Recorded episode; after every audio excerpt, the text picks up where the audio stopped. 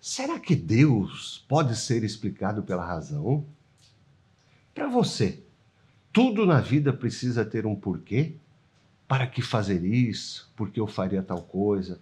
Será que existem limites para a razão?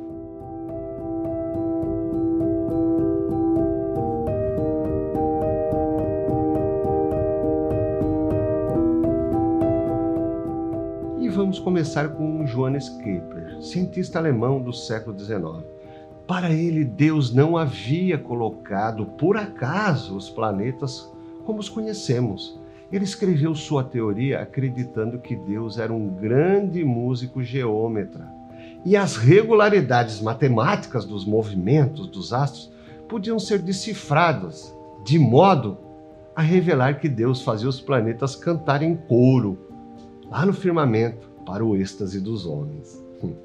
Como Kepler em relação aos astros, houve os que tentaram explicar a existência de Deus pela razão, e assim por diante.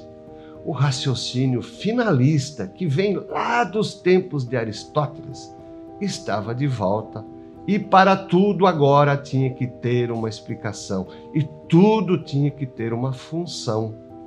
Pensa que é diferente hoje? Existem casos que é exatamente assim. Na biologia, por exemplo você vê um bicho com dentes compridos e na cabeça do biólogo vem a resposta: esse nasceu para ser roedor.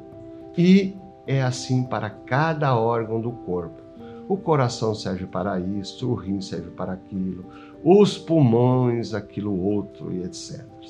Mas diferente da biologia, nem tudo na vida precisa ser respondido somente pela lógica, pela razão como se tudo na vida nascesse para ter somente função, finalidade.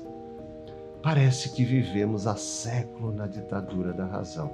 A emoção pode até aparecer de vez em quando, porém, comportadamente.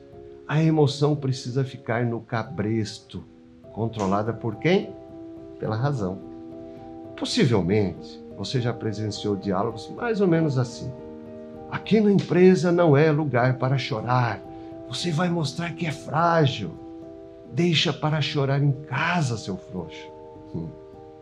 As pessoas que não têm a razão como tópico determinante sofrem com os racionalistas de hoje. E o contrário também é verdadeiro. Não é certo ou errado ser razão ou emoção.